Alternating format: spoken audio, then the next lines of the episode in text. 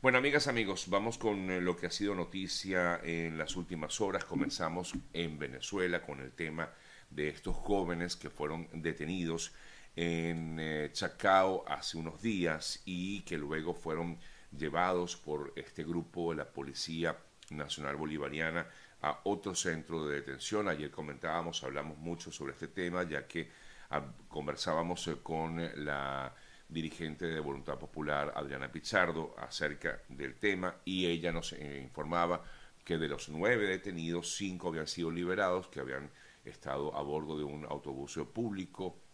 y que eh, en teoría pues habían sido em, detenidos por supuestamente haber estado también presentes en esta actividad que se realizó hace unos días en Chacao en conmemoración de los cinco años del asesinato del joven Neomar Lander. Los otros cuatro jóvenes, es decir, Luis Martínez, eh, Carlos Maneiro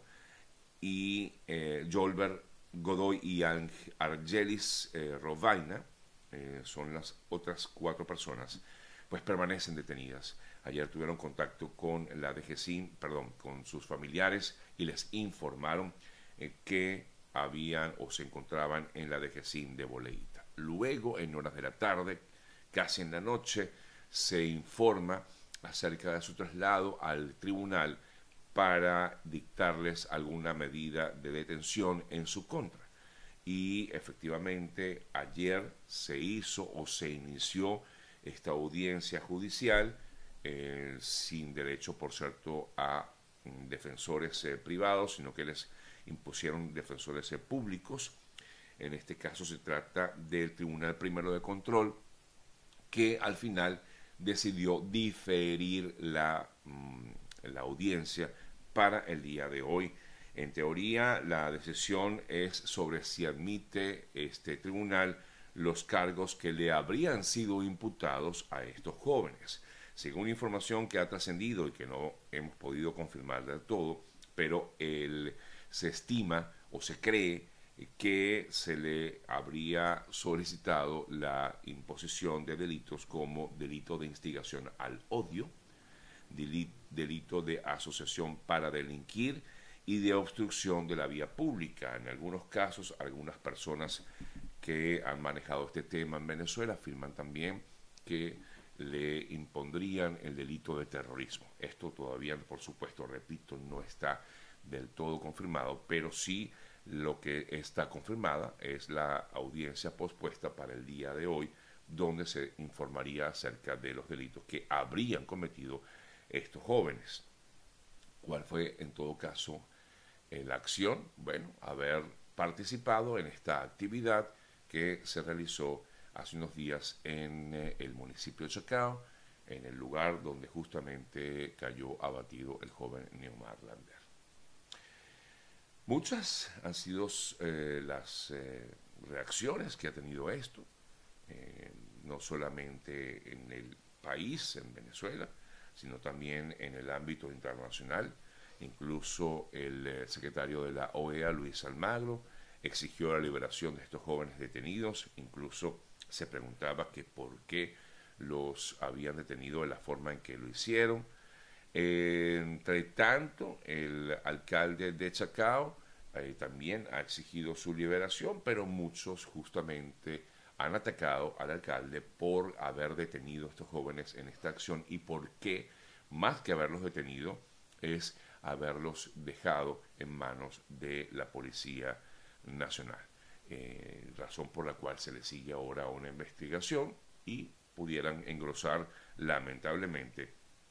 el grupo largo, amplio de eh, personas eh, mm, privadas de libertad por pensar distinto.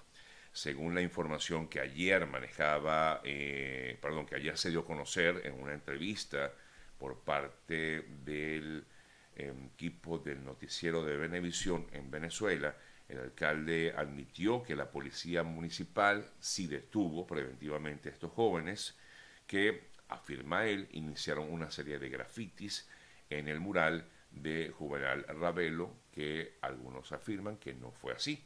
Eh, en lo que esto sucede, de inmediato los vecinos, dijo él, informaron que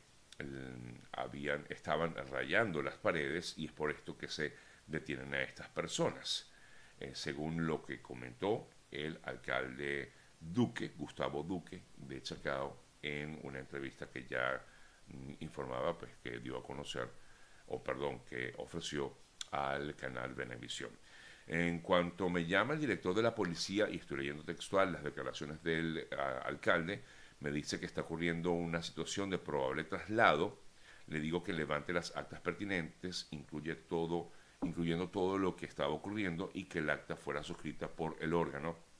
que iba a llevar este caso, de manera que la policía quede sentado que el órgano que estaba solicitando ese traslado era el GOES, GOES que es un nuevo grupo que creo es el que sustituye a la, a la FAES. Eh, tras la entrega a este grupo GOES o Grupo de Operaciones Especiales, los jóvenes estuvieron, como ya sabemos, en una prácticamente desaparición forzada por unas 48 horas hasta que luego, en el día de ayer, se da a conocer que se encontraban efectivamente en la DGCIM después de que logran, finalmente me imagino que después de haber, haberse generado pues toda una matriz de información para conocer del paradero de estos jóvenes, se da eh, ese contacto de estos chicos con sus familiares, quienes por supuesto exigen la liberación inmediata de ellos.